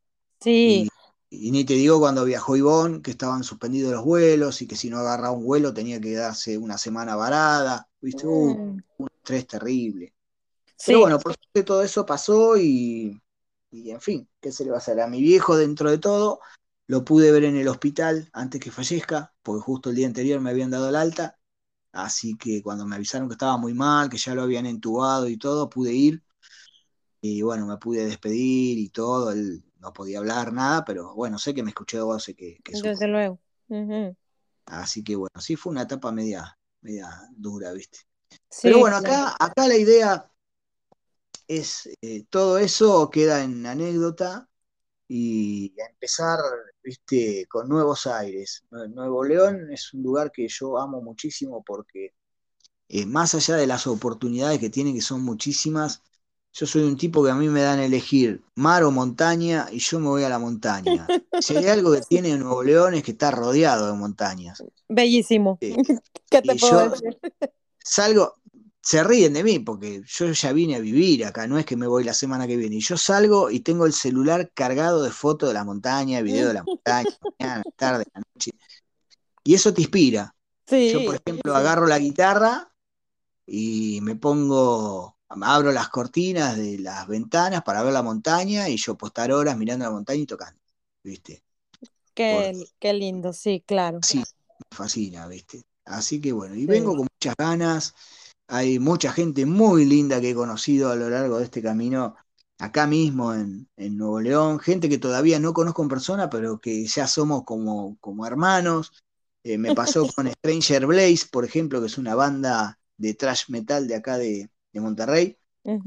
Eh, nos conocimos en un grupo de chat en Argentina porque ellos iban a viajar, que después no pudieron por la pandemia, y un amigo platense que tenía un programa allá de radio, eh, bueno, nos ayudó ahí porque nosotros íbamos a participar también de ese evento. Y cuando supe que eran de acá de Monterrey, eh, uh, empecé a hablar con ellos, uh, loco, yo vivía allá, qué sé yo, bla, bla, bla. Bueno, nos hicimos recontra amigos. De hecho, ahora tocaron Saltillo este sábado Y bueno, yo no pude ir porque como estoy con todo el tema de la mudanza y todo, me los perdí esta vuelta. Pero ya saben que en cuanto toquen de nuevo acá en Monterrey, estoy ahí clavado haciendo el aguante porque, ¿cómo se llama? Una que son muy buenos como banda y otra que son muy buenos ellos como personas, ¿viste? Personas. Me he encariñado muchísimo con Eliud, con su gente. Así que, y bueno, mucha gente que también me está esperando para, para, bueno, loco, trajiste la guitarra, a mí me llegan recién el miércoles, porque mandé todo por paquetería extra, ¿viste? Y sí, sí, traje todo, de qué sé yo, para empezar a hacer ruido, ¿viste? Ayer con Willow también estábamos hablando, ¿viste? Para empezar a, a, mover el pandero, como decimos allá. Qué genial. Entonces, ahorita no tienes nada de, o sea, no está tu guitarra ahí contigo. Está una de mi sobrino que se la voy a gastar hasta que lleguen las mías. Este, con esa toco una, una acústica muy, muy bonita, tiene un sonido muy lindo. Y con esa me mantengo en mano, ¿viste? Porque vos tenés que estar tocando siempre para no perder digitación, ¿viste? Y, bueno, como es una guitarra que tiene un sonido, son cuerdas de nylon, muy español, ¿viste? Sí. Entonces, bueno, salí un poco del rock y me estoy yendo un poquito al lado del blues tradicional y del flamenco, ¿viste? Esas, esas cosas de escalas ávigas, ¿viste? Y que me gustan mucho también. Entonces le estoy dando por ese lado. Ahora, el metal lo tengo un poquito pausado porque sin distorsión, metal, ¿viste? Podés hacer un acústico, pero no es lo mismo. Exacto. Entonces, pero bueno, me mantienen más, más las cuerdas como son más gruesitas también, te da más digitación, ¿viste? Es, es otra cosa. y es que te pregunto, Beto, por si la tienes ahí a la mano, no sé, si quieras como pues ambientar un poquito aquí el podcast antes de irnos, antes de despedirnos, poner algo de, ambiente. ¿Tú qué opinas? ¿Crees que sería prudente? Y si vos me aguantás que la voy a buscar, sí. Claro que te espero, claro que te esperamos. Bancame, bancame un cachito. Ahí vengo, eh, no me voy. No, dale, dale, aquí te esperamos. Vamos a esperar a que regrese Beto y nos inspire un poquito con su, con ese don, que creo que no todos los seres humanos, o bueno, tal vez todos lo pudiéramos hacer, pero creo que em, no a todos se nos da. Digo, yo me incluyo, yo en la vida he tocado una guitarra, bueno, tal vez el círculo de sol y hasta ahí me he quedado. Pero, pero bueno, vamos a esperar a que regrese Beto y nos, nos ambiente un poquito para, para que lo vayan conociendo. Y, y, bueno, ya nos dio sus redes sociales, para quienes quieran seguirlo, quieran ponerle rostro a, a Beto, que hoy nos acompaña aquí en el podcast, y que, que sobre todo, pues empecemos a apoyar el talento. Creo que hay muchos seres humanos talentosos, no solamente mexicanos, sino en este caso como nuestro amigo Beto argentino, que ahora, eh, ahora sí que se va a convertir como mi querida Jimena Rey, a México argentino. Entonces, pues bueno, a, apoyar sobre todo estos talentos, ¿no? A que, a que puedan eh, demostrar y enseñar y quien quiera acercarse, pues lo haga abiertamente en sus redes sociales. Y ahorita tal vez nos pueda compartir su teléfono, que creo que todavía trae teléfono argentino, pero pues posiblemente eh, ustedes lo puedan, le puedan contactar. Ahí vamos escuchando, ahí vamos escuchando.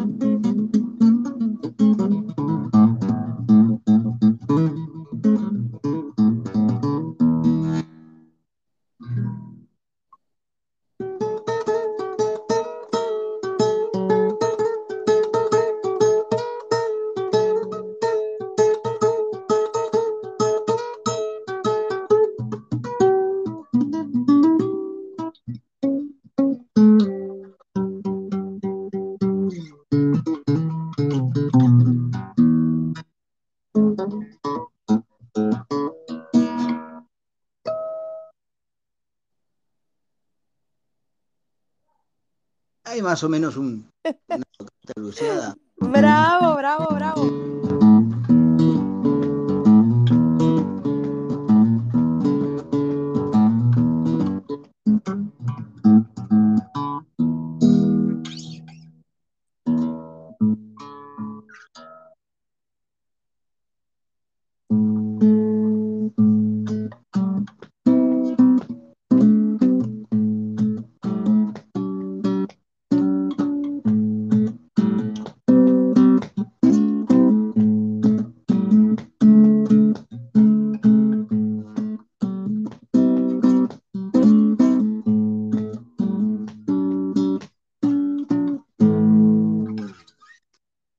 Sonido muy, muy, muy lindo la guitarra esta, ¿viste?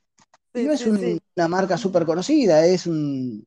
Pero bueno, a veces no es tanto, ¿viste? Yo soy muy amigo de, de decir esto. Hay gente que se preocupa mucho por las marcas, ¿viste? De las guitarras. Dice, no, si no es Gibson, si no es Fender, si no es... No, mira, las, las guitarras buenas obviamente tienen un sonido, la madera, los micrófonos, obviamente. Pero a veces no están eh, en, en, en- en la flecha, sino en el indio. Es un dicho que tenemos, ¿viste? La Sí. flecha ser excelente, pero si el indio es malo para tirar, ¿viste? Por más Pues flecha que aunque tenga la más costosa. ¿viste? No le va a pegar en el blanco. En cambio, ¿viste? Cuando más o menos el truco en la guitarra son dos. El primero, vos te das cuenta cuando un guitarrista es, es bueno, cuando no desafina al tocar. Sí. Vos vas a ver guitarristas que por ahí tienen técnica, pero te dan la guitarra y no sabes cómo una guitarra, no sé, de 60 mil pesos argentinos, no sé ahora acá cuánto sería, te, te hago- o- va a poner una guitarra de 3 mil dólares, ¿viste? Una SG, ponele, te la dan desafinada. Vos decís, hermano, ¿cómo desafinás una guitarra de esta? Es indesafinable, ¿viste? Y por ahí agarrás una guitarra, no sé, hech- hech- hecha percha, que vos decís, bueno, está, viste, no sé, destruida, marcan patito y qué sé yo, y el tipo toca, vos decís, ¿cómo puede tocar con eso? Y te la da y sigue afinada. Ese tipo, ese tipo tiene lo que se llama el- el- los dedos para eso, ¿viste? Y después, más allá de la, de la técnica o lo que sea, el feeling, ¿viste? Siempre tenés que darle el, sentimiento, transmitir algo, ¿viste? Porque tocar por tocar, ¿viste? A 300 notas por, por segundo, está buenísimo, pero si no te deja un algo, un mensaje lo que estás tocando, es, es muy complicado, ¿viste? Entonces, eh, es, es así, el mundo de la música tiene esas, esas complejidades, ¿viste? Pero bueno, este, está, está, está muy lindo. Eh, La música, el arte en general es, es algo que llena mucho. Yo se lo recomiendo a todos, no importa si no sos músicos, pero un instrumento, el, el- el mínimo que sea, no sé, la- qué sé yo, una armónica, lo que sea, Las claves. Sí, viste, el timbre de última, la patada, a distintos tiempos, viste. Pero, ¿cómo se llama? Pero sí, te complementa cualquier forma de arte, viste. Te- Sí, claro. La cocina mismo es un arte. A mí me gusta mucho Dios, cocinar sí, a mí también. y es un arte, ¿eh? La cocina. Bueno, la docencia. Vos fíjate que yo, yo di 30 años clase, ¿no? De, bueno, yo daba química. Y la docencia es un arte. Sí. Muchos docentes sufren, sobre todo las nuevas generaciones, ¿no? Que, que si bien no son muy diferentes a nosotros, pero bueno, tienen otra llegada, otra información, están muy sobresaturados de muchas cosas también, muy sobreinformados, muy hipersexualizados también desde todos los lados. Entonces, por ahí trabajar con esa clase de chicos es más difícil que trabajar con los chicos que me tocaba trabajar cuando recién arranqué. Son prácticamente 30 generaciones de diferencia. Entonces es diferente, pero siempre tuve llegada con los chicos, de hecho a mí me han festejado cumpleaños con pastel, este, de hecho mi llegada la más grande fue alumna mía primero, este, ¿y cómo es esa llegada? Hablando es el mismo idioma que ellos hablan, ¿viste? Es, y escuchándolos, vos a tu alumno lo tenés que escuchar, porque tu alumno puede tener un día bárbaro un día, pero puede estar destrozado otro por cualquier situación de su vida, y vos ese día se lo tenés que convertir en algo positivo, ¿viste? Sí. La única forma en, en que lográs eso es, es escuchándolos, ¿viste? Y hay, chicos con historias, pero terribles, terribles, eh, padres ausentes o abusos, este, qué sé yo, hambre. Yo trabajaba en escuela, escuela pública, te puedo imaginar que por esas aulas ha pasado de todo, ¿viste? Sí. Y las dos horitas que tenían de clase conmigo eran, más allá de para aprender mi materia, era para divertirse aprendiendo mi materia, ¿viste? Entonces, eh, yo hoy voy, es más, mi Facebook mismo está lleno de exalumnos que por ahí, eh, profe, ¿te acordás? ¿Entendés? Y son cosas que eh, las voy a extrañar en ese sentido porque he pasado por todas, por todas. Nos hemos reído muchísimo, llorado muchísimo. Porque hay chicos que con sus historias también te hacen, te hacen llorar, ¿no? Porque tocan el corazón, claro. Sí, sí, yo me he involucrado mucho, he trabajado mucho con, con el departamento de orientación también para ayudar a muchos chicos que por ahí vos los veías que podían, pero estaban trabados o porque la familia no los apoyaba o porque directamente no tenían familia. Este, de hecho, nosotros tuvimos poder adoptar una, una nena de 14 años, que de hecho ahora está de, en pareja hace un año y pico, que ya tiene 22 años, eh, y también estuvo como dos años viviendo en casa hasta que la jueza dijo que con la familia mamá se, se, tornó arrepentida porque ah, se había hecho evangelista y qué sé yo. Bueno, al final oh. volviendo a su casa, estuvo separada como un año y pico de nosotros, ¿viste? Aunque siempre tuvimos relación a la distancia, pero bueno, hasta que después ya tuvo la mayoría de edad y ya podía elegir, entonces venía, nos frecuentaba y todo, y bueno, ahora ya está viviendo pareja. Este, pero ya te digo, hasta esos niveles, ¿viste? Uno, uno se ha involucrado de ayudar y de estar presentes, ¿viste?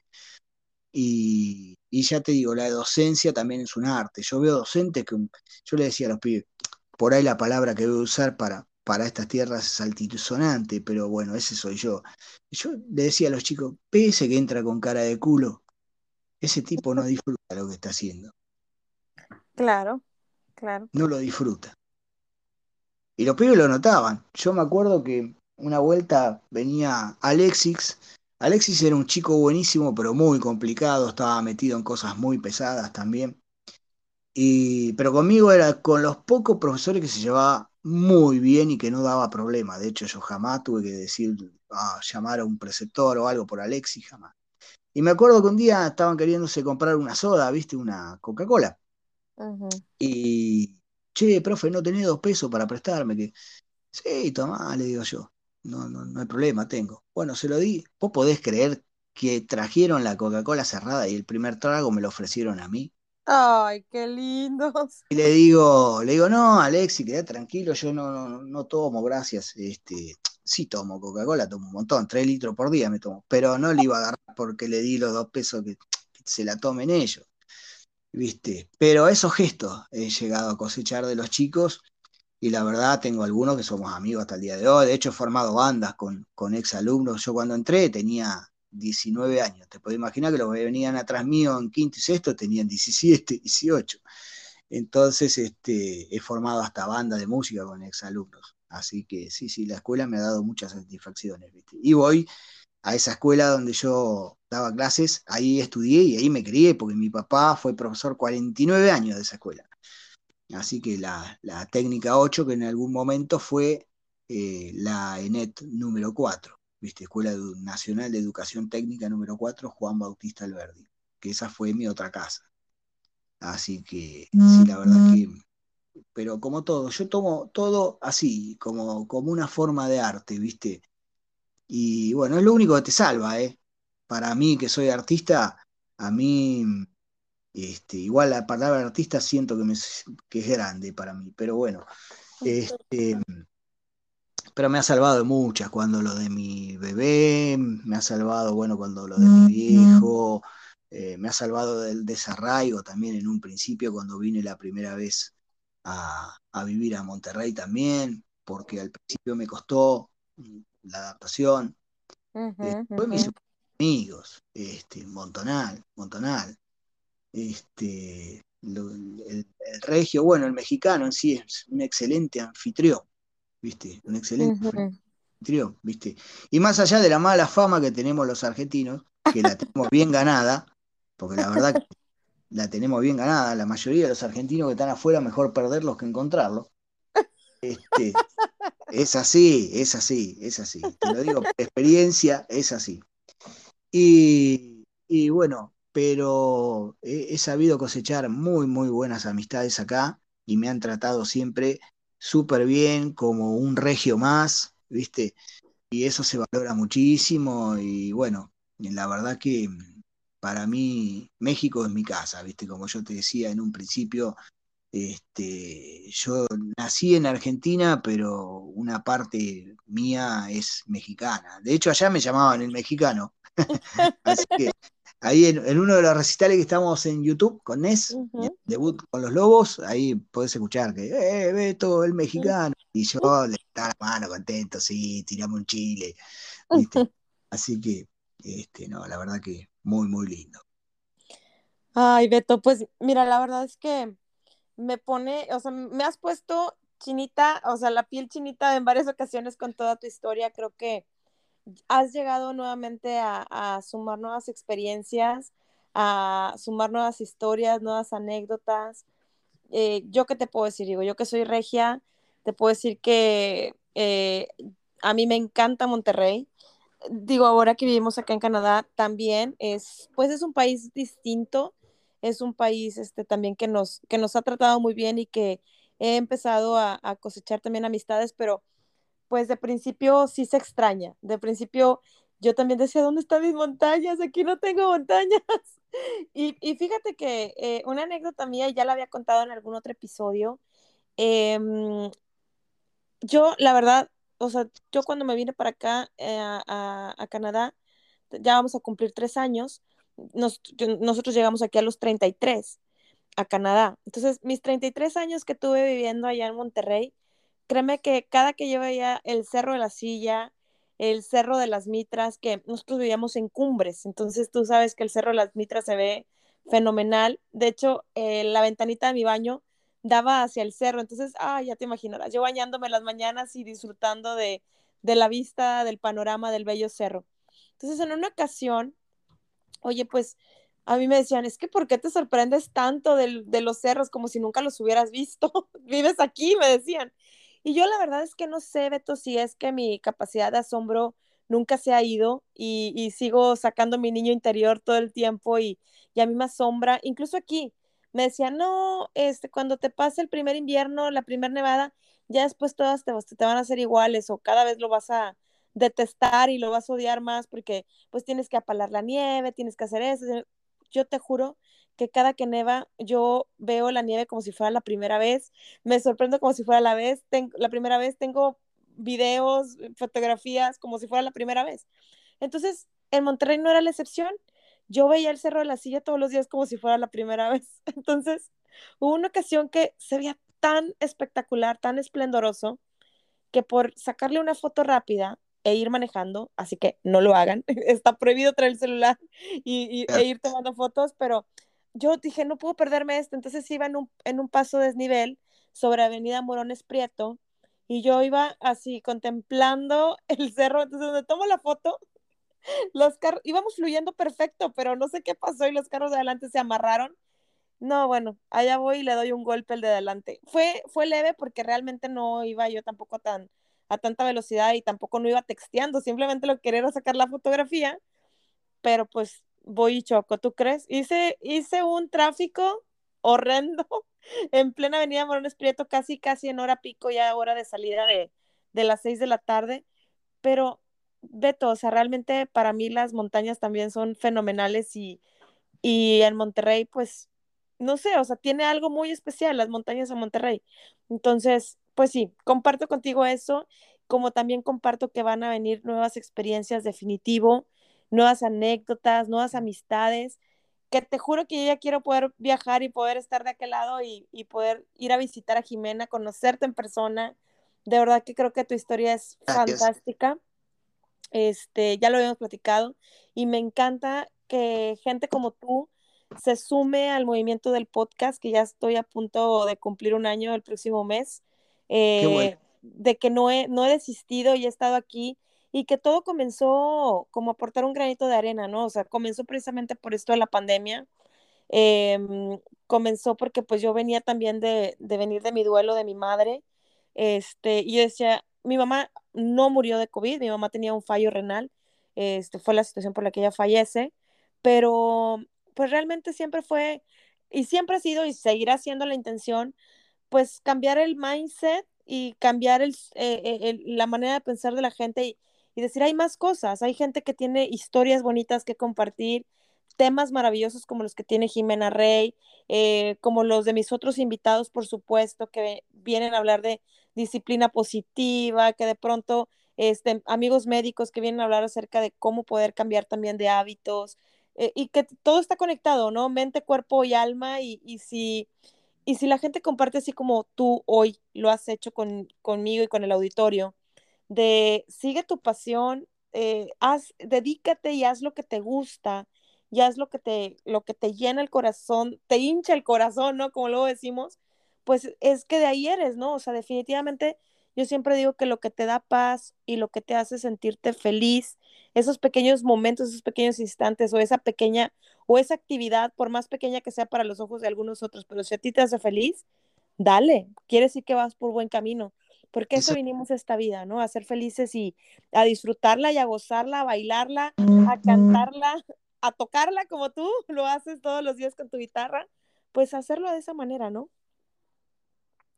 Excelente, sí, así es, Chabeli, así es, porque uno nunca sabe cuándo puede ser el, el día final, ¿viste? Y uno tiene que vivir eh, lo más feliz que se pueda, ¿no? Había un emperador, no me acuerdo, eh, sé que era un emperador chino, pero no, no, no me acuerdo el nombre, que a, a, los últimos de su vida le habían preguntado si había sido feliz. Y el tipo que tenía no sé cuántos años, porque la verdad era un hombre ya muy anciano, había contabilizado sus días felices y habían sido muy pocos, ¿viste? Uh -huh. Él decía, la, la, felicidad es una construcción diaria, pero a veces las circunstancias de la vida, y más para un emperador, dice, son muy difíciles. Entonces yo sé que tuve en mi vida, creo que había dicho, no sé, cinco días felices. Wow. Y los dado, ¿viste? Y bueno, yo por suerte tuve muchos más, ¿no? Y creo que la gran mayoría. Pero bueno, la felicidad es una construcción diaria. Uno decide ser feliz, más claro. allá de las circunstancias. Este, es una cuestión de actitud. Hay gente que por todo es derrotista. No, que esa cortina es azul, la que tengo enfrente mío, ¿no? Y a mí me hubiera gustado que sea verde. Y bueno, mezclala con amarillo, vas a tener un verde, qué sé yo. Este, ¿Me explico? Entonces, ¿Sí? Eh, uno, uno tiene que tomar esa determinación. A mí, por ejemplo, el humor me ha salvado muchísimo de, de muchas situaciones de depresión o de, uh -huh. o de simplemente afrontar cuestiones eh, duras de la vida. Bueno, a ver, vamos a ponerle una cuota de humor a esto. Y en esa felicidad que uno, que uno podría decir, bueno, parece una falsa felicidad. No, porque en definitiva te va transformando y lo que puede ser un llanto lo vas transformando en una sonrisa y le podés sacar una sonrisa a otro que a lo mejor está tan hecho mierda como vos, ¿viste? Entonces, este, yo me cuidé muchísimo en este reportaje, soy bastante mal hablado, te voy a decir, este, pero bueno, me voy a seguir portando bien, este, pero sí, te puede decir Jimena que soy un puteador serial, pero bueno, este, ¿qué se le va a hacer? Es parte de... Y siempre fue igual, ¿eh? en el aula también. No te creas que yo era el, el maestrito vainilla que estaba ahí. No, chicos, por favor, escuchame, pedazo de pelotudo, eso no se hace. ¿Viste? O sea, pero bueno, eh, es parte de ser uno mismo. ¿viste? Exacto. Tú pones un disfraz de docente, vos vas, enseñás y a veces no es solamente enseñar química, porque hay chicos también que necesitan por cuestiones de ausencia, porque los padres están trabajando todo el día o porque no los tienen, que necesitan que le digas, che, mirá que la vida no es color de rosa, ¿eh?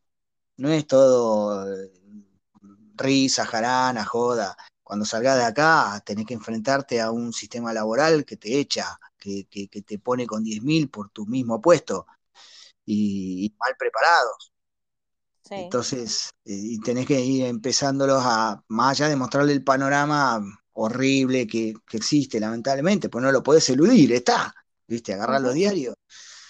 eh, bueno, enseñarles también que existen otras maneras de generar empleo, que la escuela no es solamente una fábrica de operarios para una fábrica, valga la redundancia, que ya no existe, que vos podés hacer otras cosas, que podés generar tu propio trabajo, que podés ser tu propio jefe y no precisamente trabajando para Herbalife, este, que vos podés generar empleo haciendo lo que te gusta, no sé, tenés que, bueno, hay muchos chicos que no tienen ni idea, lo sacás de la PlayStation y el celular, no tienen mucha idea que hay un mundo afuera, viste, que sale el sol todos los días, pero bueno, hay muchos chicos que sí, que tienen esa iniciativa, y a eso son los, las esponjitas que yo agarraba decía, bueno, ¿a vos qué te gusta? Y a mí me gustan los autos. Bueno, mira, vos sabés que podés trabajar acá de electromecánico, en las especialidades, y podés salir y trabajar en alguna empresa, qué sé yo. Pero si no te da bola ninguno o no hay trabajo, lo que sé yo, vos podés poner tu taller mecánico y empezar a generar tu propio ingreso, incluso más, podés ganar lo que vos quieras haciendo eso.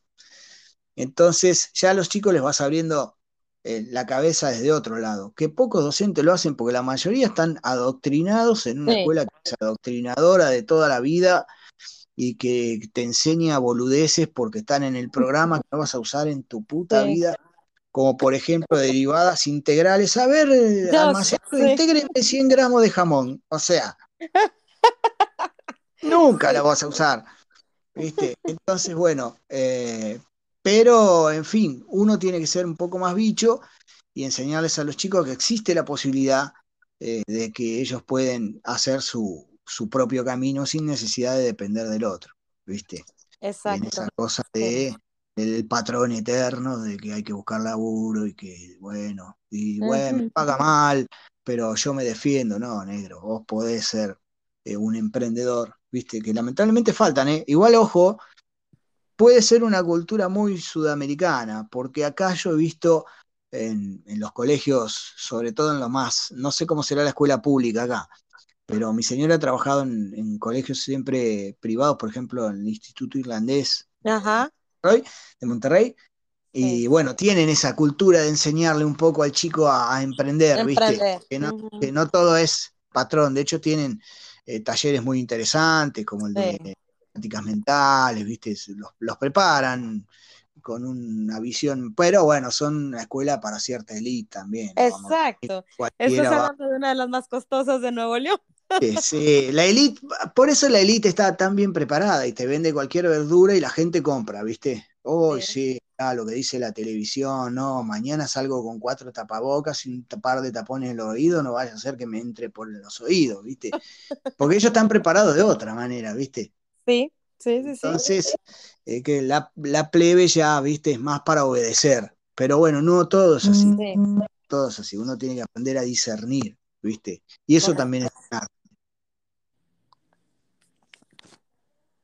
Así que bueno, Chabeli. Muy bien, mi querido Beto, pues yo me quedo súper contenta y, y, y, pues sigamos roqueando historias. Realmente yo estoy encantada de tener aquí en el podcast a mi nuevo amigo argentino, artista argentino. Igualmente, Claudia, igualmente. Déjame decirte que con sabor azteca, con sabor a México, definitivamente. Sí, olvídate. De tu esposa y que bueno, pues tienes ahí una mezcla de culturas. Qué genial. Qué genial, mi Beto. Sí, muy lindo. La verdad es muy lindo. Y es muy lindo sentirse en casa, aunque, aunque históricamente, ponele genéticamente, no sé cómo decirlo, no estés en tu casa, porque quieras o no, yo nací en otro lado. Pero acá me siento, me siento en mi casa. Y siempre lo dije, mira que más de una vez eh, yo siempre extrañé México. Mientras estuve en Argentina, siempre, siempre, siempre. Eh, es más, yo lloraba con los mariachi, porque se llama, me traía para acá, ¿viste? Entonces, este, pero ahora ya el hecho de estar pisando suelo regio y, ya cuando el avión aterrizó en DF, ya me sentí en casa y ni te digo, igual no me gustan los aviones para nada, lo sufro bastante. Eh, pero bueno, ya cuando aterricé acá en Monterrey ni se diga, ya estaba en casa. Genial. Y ahora, bueno, a disfrutar lo que viene, que vienen muchas cosas lindas, ¿viste? Va a costar como todo, porque siempre nada es fácil, a menos que vengas, de, no sé, con una black en el bolsillo y digas, bueno, ¿cuánto? Y no sé, poné lo que quieras. Pero cuando no venís así, viste, y te toca pelearla, y bueno, la pelea también está linda, viste. Sí. Desde luego. Oye, ahorita que tú te fuiste por, ah, por la guitarra, yo les decía que, bueno, este, que tienes mucho para enseñar y que ya nos compartiste tu, tu, este, tu Instagram, donde la gente te puede localizar y ponerle rostro también, que, que eso también luego la gente dice, bueno, quiero conocer al, al, a la persona, al, al partner de episodio, pues es como Sí, le se, se van a encontrar con, con- con que no es el rostro más lindo, ¿viste? Esta caripela es bastante especial, pero bueno, sí, si le ponemos rostro. Perfecto, pero también no sé si tengas algún teléfono donde la gente pueda llegar contigo más pronto, que quieras compartir. Yo decía que aún traes número de Argentina, pero pues eso no afecta porque pues te agregan al WhatsApp y no pasa absolutamente nada, ¿no? Sí, de hecho, el número de acá todavía no tengo, tengo que comprar un, un chip, pero sí mantengo el número de, de Argentina, que es el más 54 9 221 562 1330. Ese sería el número que yo tengo desde Argentina, ¿viste? Y ya después cuando tenga el nuevo, todos los contactos que tengo en ese número los voy a pasar al, al de acá, al nuevo, al nuevo. Al Ok, nuevo. bueno, Peto ya nos acaba de compartir eh, su teléfono y nuevamente se lo repetimos, es más 54 9 22 15 62 13 30. Quien le quiera mandar un mensajito de, eh, de WhatsApp para contactarlo, para preguntarle cómo y cuándo van a comenzar clases, si estás interesado en tomar clases de diseño, eh, de dibujo, de diseño gráfico, de música incluso, pues a- adelante, siéntanse en la libertad que yo aquí ya comprometí a mi amigo Beto a que les pueda Sí, sí, sí. De hecho, el- los cursos están pensados para gente que arranca desde cero, que no tiene ni idea de lo que es un lápiz, una goma, una hoja, a- en lo, te hablo en la parte de dibujo, ¿no? Hasta el producto final, que es, eh, puede ser una caricatura, un retrato, eh, si lo quieren enfocado a lo que es identidad co- corporativa, por ejemplo, un logo, una publicidad. Este, y en lo que es guitarra, desde cero. Si lo único que sabes de la guitarra es que tiene un mástil, seis cuerdas, un agujerito en el medio, y también vamos desde cero hasta lo, lo más avanzado que se pueda. ¿eh? A- a- manejamos todo, técnica, escalas, arpegios, acordes, formación de acordes, que es interesantísimo, teoría musical, eh, solfeo, abarcamos todo, todo el, lo que tiene que ver con la música. Si quieren aprender por música, lo hacemos por música. Si quieren aprender por tablatura, lo hacemos por tablatura. Eh, si quieren aprender simplemente un par de canciones, también hacemos un par de canciones, no hay ningún problema. Buenísimo, mi Beto. Pues bueno, ya este, voy a cerrar eh, el episodio. Yo la verdad es que estoy en gratitud completa contigo por tu tiempo, por tu disponibilidad. Igualmente, Claudia, igualmente. Y, y bueno, pues que eres el primer, literal, el primer artista eh, eh, rockero que tengo en el podcast. Entonces, sigamos rockeando historias. El podcast, eh, las puertas del podcast están abiertas para ti, para Ivonne incluso, si se quiere sumar al movimiento. Si tú quieres regresar en un siguiente episodio, están completamente abiertas para que sigamos conversando, sigamos platicando de temas tan maravillosos y, y que la verdad es que también para que la gente se dé cuenta de de cómo hay personas como tú, como yo, como mucha gente que nos atrevemos a hacer cosas diferentes y que no pasa nada.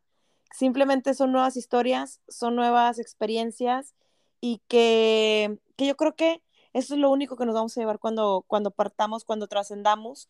Eso es lo único que nos vamos a llevar. Lo material aquí se va a quedar.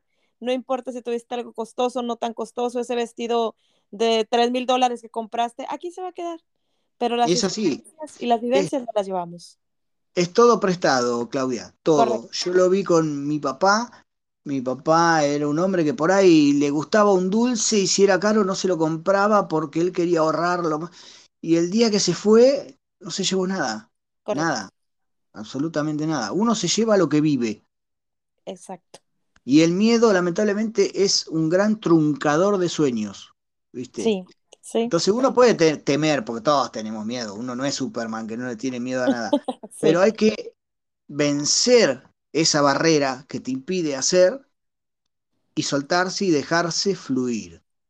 Sí, Es que a mí me gustaría conocer, no sé, Australia. Bueno, tómate un avión y andá. Si no tenés los medios, trabajá lo que tengas que trabajar para poder cumplirlo, pero no te quedes con las ganas, porque es lo único que te vas a llevar. El resto no te llevas absolutamente nada, ni siquiera lo puesto en el momento. Exacto. Nada, cero. Solamente te llevas lo que vivís y, y lo que diste para vos y para los demás. ¿Viste? Porque es muy lindo que a uno lo recuerden bien. ¿Viste? Está bien que todos los muertos son buenos, ¿viste? Era un hijo de puta en vida. no, pobre, se murió, era buen tipo. Pero, escuchame, todavía te debe 10 mil dólares. No, uno tiene que este, ser un servidor, ¿viste? Un servidor, ¿viste? En el buen sentido, ¿no? Este, tampoco vivir para servir, no. Correcto. Un esclavo no, que es lo que se ve hoy, lamentablemente. en la gran mayoría son todos esclavos, aunque, aunque no lo ven, ¿eh? No lo ven. Pero sos esclavo del celular, sos esclavo de la televisión, sos esclavo de la PlayStation, sos esclavo del consumismo, sos esclavo del shopping que vas todos los días a ver cosas que no te podés comprar y que, estás, ¿me entendés? Sos esclavo del deseo, sos esclavo del sexo, sos... No, pará. Hay, hay una vida mucho más pura. Abrí una ventana y mirá la montaña. Sí. ¿Me entendés? Abrí una ventana y mirá la luna, mirá las estrellas, son cosas que están ahí todos los días para vos y no las disfrutás. Salí a la puerta y sacate el, el cubreboca un rato y respirá aire puro. ¿Me entendés? Hay, hay, tantas cosas hermosas por disfrutar, por ver, que están ahí a la mano todos los días, las tenés ahí, al alcance. Mirá cómo juega el nene con el abuelo, mirá eh, eh, los perritos cómo van. ¿Me entendés? Hay un montón de cosas que, mm. que, son, pero tan hermosas y que la gente no las pasa por alto. De hecho una caída de sol, no sé, un montonal de cosas, una pareja que se está conociendo, vos te acordás de, de, lo tuyo. Claro. Y la gente no le da bola, está ahí pendiente de una pantalla, pendiente. Larguen un poco la tecnología, es buenísima, pero hay cosas que, que son más tangibles, que están ahí, que no, no, Más definición que tenga una pantalla no la vas a ver con toda la calidad que la vas a ver si te vas a la Huasteca. sí. Entonces, este, y eso es arte. Eso es arte. Correcto.